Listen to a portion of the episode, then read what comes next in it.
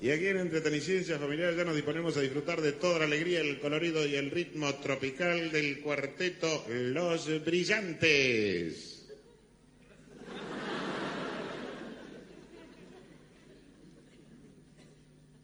Bueno, aquí me informan que lamentablemente los integrantes del Cuarteto Los Brillantes no se han podido hacer presentes porque eh, han debido... Ah, porque han bebido. De todos modos, ya nos disponemos a disfrutar. Una de las nominadas para Mejor Banda de Sonido es la canción de los títulos de la telenovela venezolana Juana Isabel de Canal 5. Se trata de un merengue grabado por el célebre conjunto Los Caribeños del Caribe. Y esta noche lo cantarán aquí para esta hermosa fiesta los mismos intérpretes que lo grabaron para la telenovela, o sea, los caribeños del Caribe. Cualquier diálogo con Marcos, ya sea de viva voz o por correo, se salpica de risas, porque los chistes se le caen de los bolsillos con la habilidad del mago. Por mucho que los vacíe, siempre los tiene llenos. Hola, buenos días, estimado público, y me permito decir, estimado público, porque los organizadores estiman que hay en el recinto unas 800 personas. Y ese es el famoso público estimado o estimado público. ¡Nos vamos! Está muy gracioso. La verdad Muy que sí. Bienvenido, Gabo. Ahora sí, ¿cómo están chicas? Muy buena, muy buena jornada para ustedes también, las estoy viendo ahí a las tres, tan hermosas. En Gracias. unas nuevas ubicaciones. Entonces, están como en tot, pero a la inversa, creo, ¿no? Ah, quedamos como Puede entonces. ser. No, a la, a la misma. Igual. Sí. Ay, esto del vivo nos hizo Ah. reubicarnos, porque mi lugar era ahí, pero Ah, hubo que, quédate en la cabecera. que acomodarse. hubo que acomodarse. acomodarse. Lo tuyo es muy Mirta Legraniano. Soy Mirta. Muy Mirta. Legraniano. Almorzando con Cecilia Ceci. Olivera. Bueno, Escuchábamos a Ledutier. Arrancamos diferente, arrancamos sin, sin, sin música, bueno, un poco este, con esto que nos sorprendió a todos de ser, a los más fanáticos, por ahí menos fanáticos, de alguna u otra manera, todos en algún momento y en alguna, en alguna circunstancia eh, tuvimos, tuvimos eh, bueno, alguna cercanía o, escuchamos o, o vimos de alguna manera a este grupo increíble que fueron los de Luthier eh, y sobre todo, bueno, Marcos Munstock, que fue quien falleciera ayer a los 77 años. eh, Que era como la voz principal.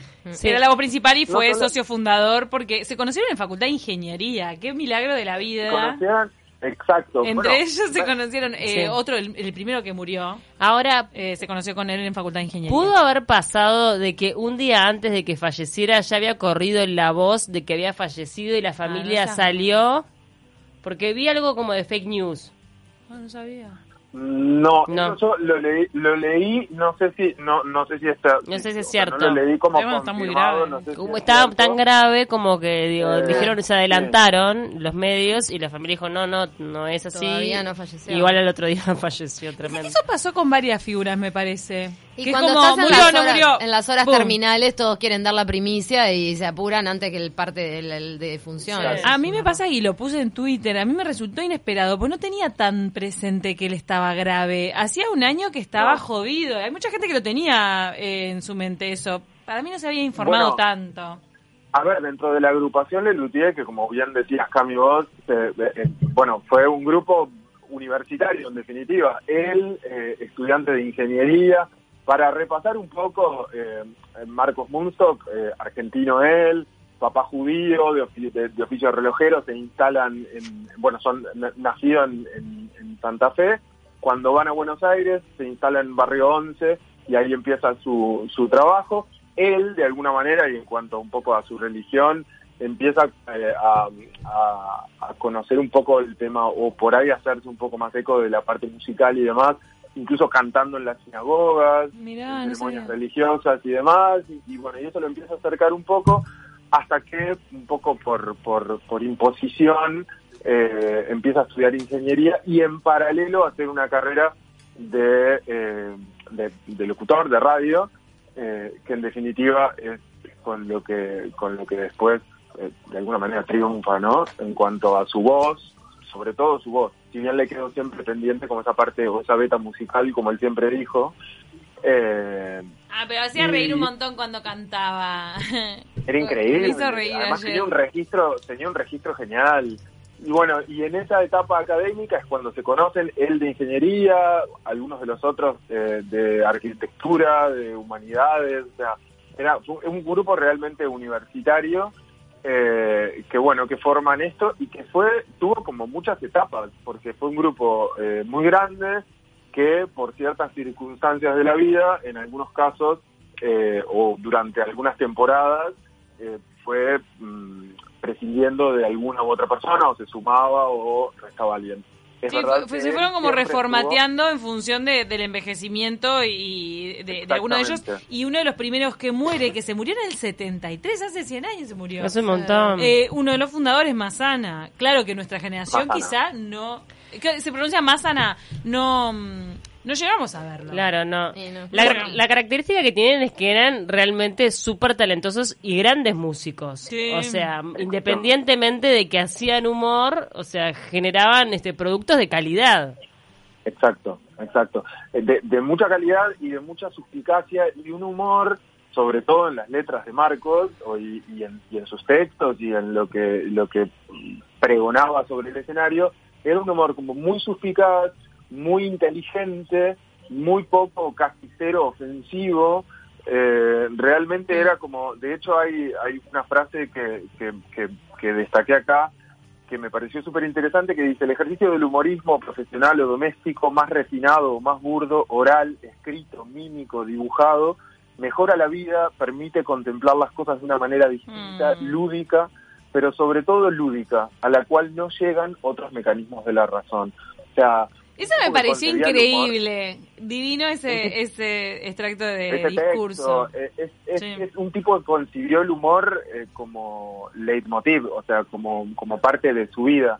Hay un segundo audio que me gustaría compartir con ustedes que un poquitito habla de esto y también hace referencia a algo muy gracioso que también vamos a compartir más adelante, que fue en un Congreso Internacional de la Lengua Española, eh, donde fueron reconocidos, porque obviamente dentro de toda esta trayectoria llegó un momento donde Lelutier se hizo muy conocido en, en Argentina, en América Latina, y llegan a España.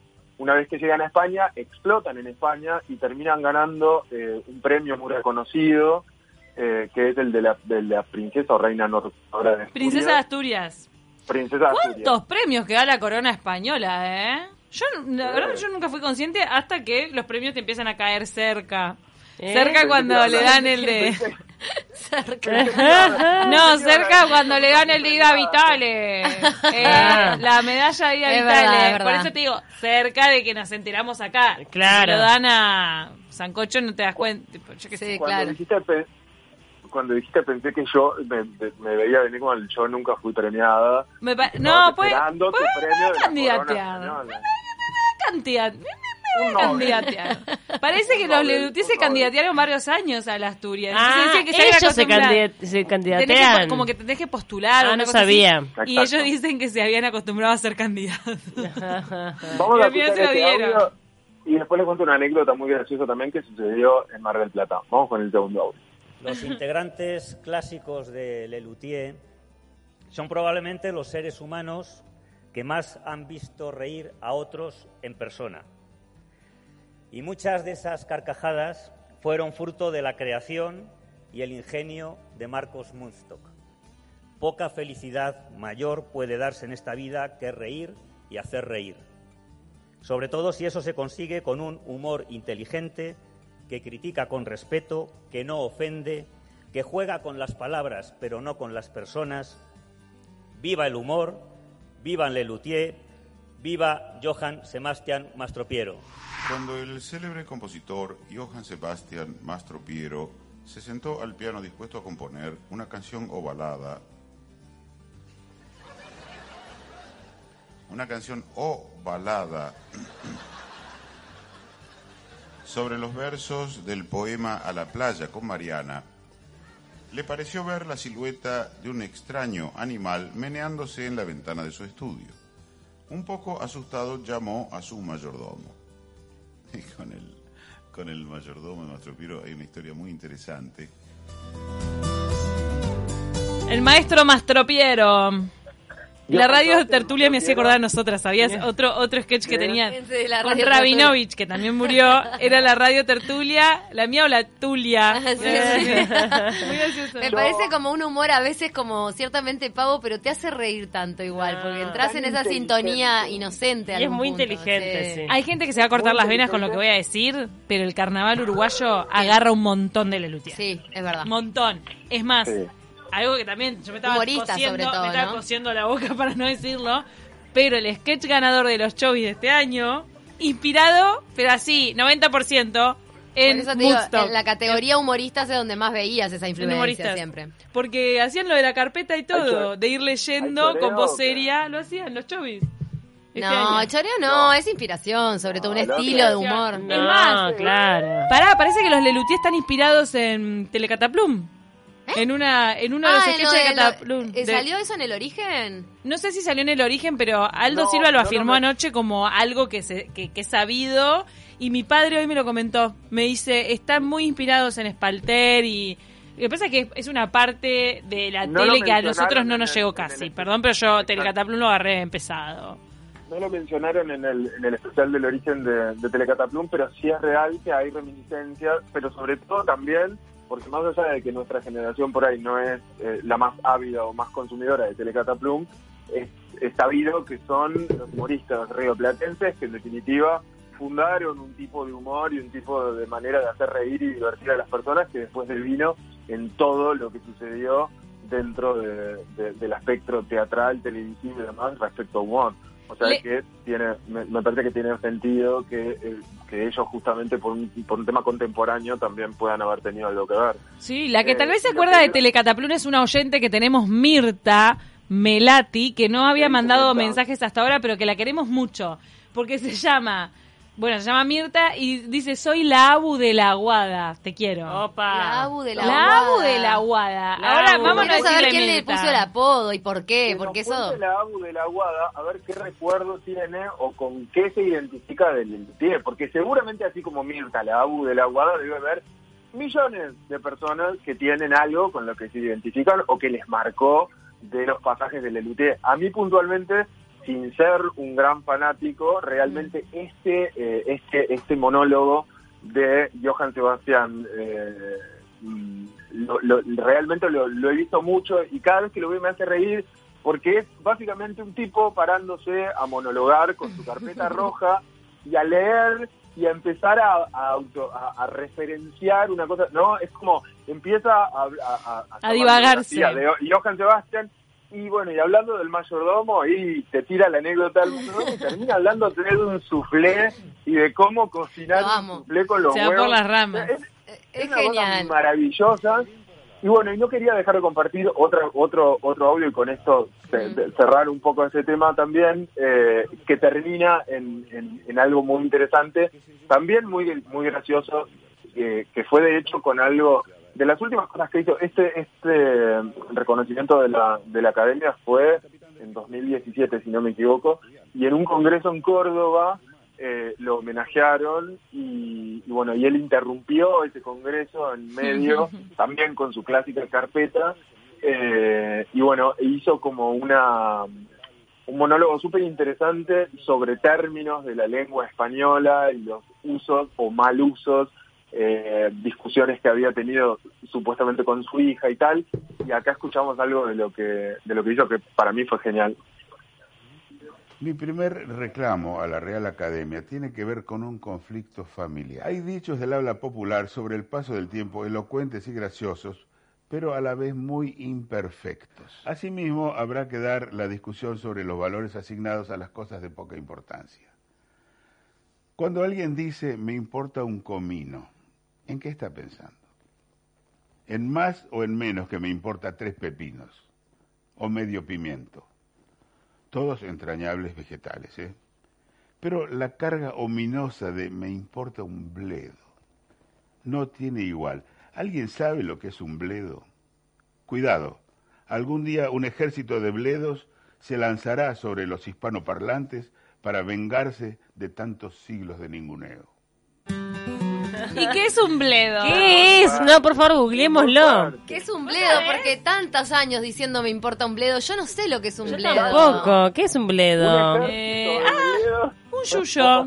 Es una planta de la Claro, familia. un Un yuyo, o sea, una planta sin importancia. Me importa No. un bledo, no un vale yuyo, nada. un yuyito. Lindo dentro de todo, pobre bledo. Yo vuelvo a repetir la frase que te abre muchas puertas en la vida, que son Eso- tira y empuje. Porque una vez que vos tremendo. escuchás a Lelutier decir Eso nunca más en tu vida te enfrentás a una puerta donde ella tire y empuje sin prestar atención.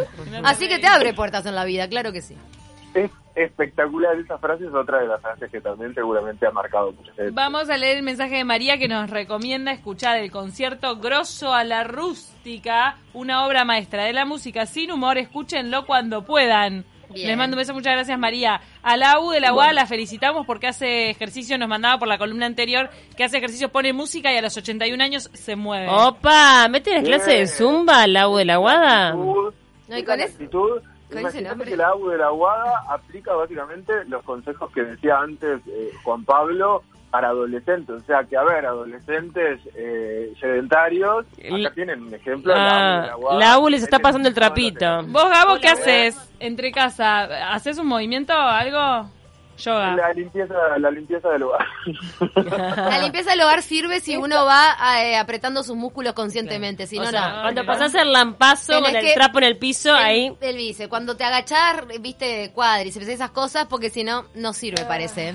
Esta limpieza del hogar, qué momento horror. Me expulsa por, a- por limpiarla tanto. Eh, ya Ay, no, qué no, lindo. no me soporta. Qué lindo, No quiere, no quiere que la limpie. A mí no me pasa eso, la mía me llama a gritos. Nos vamos. Nos tenemos que ir, Gabo. Me encantó este repaso por No, lo de Lelutier. La verdad que había que hacerle honor, que ¿eh? Valía la pena y sí, es una triste noticia, pero bueno, nada, seguramente quienes están allá arriba se estarán reencontrando y riéndose. Fascinados de recibirlo, escuchame. Es una fiesta hoy en el cielo. Disfrutando de habernos dejado semejante legado. Les mando un beso enorme eh, a las tres y en especial a Bebito, que lo veo acá medio de costado. Y Arrimate, arrimate, crece, Pauli, que ahí ¿eh? no te está ven. Bebito, Bebito. Ah, Bebito. Bebito. También se mueve. Me muero, ya le estamos imaginando la cara. ¿Le pusieron la manito para ver que la- las patadas? ¿Cómo? Ah, sí, ve- si sentimos las patadas de...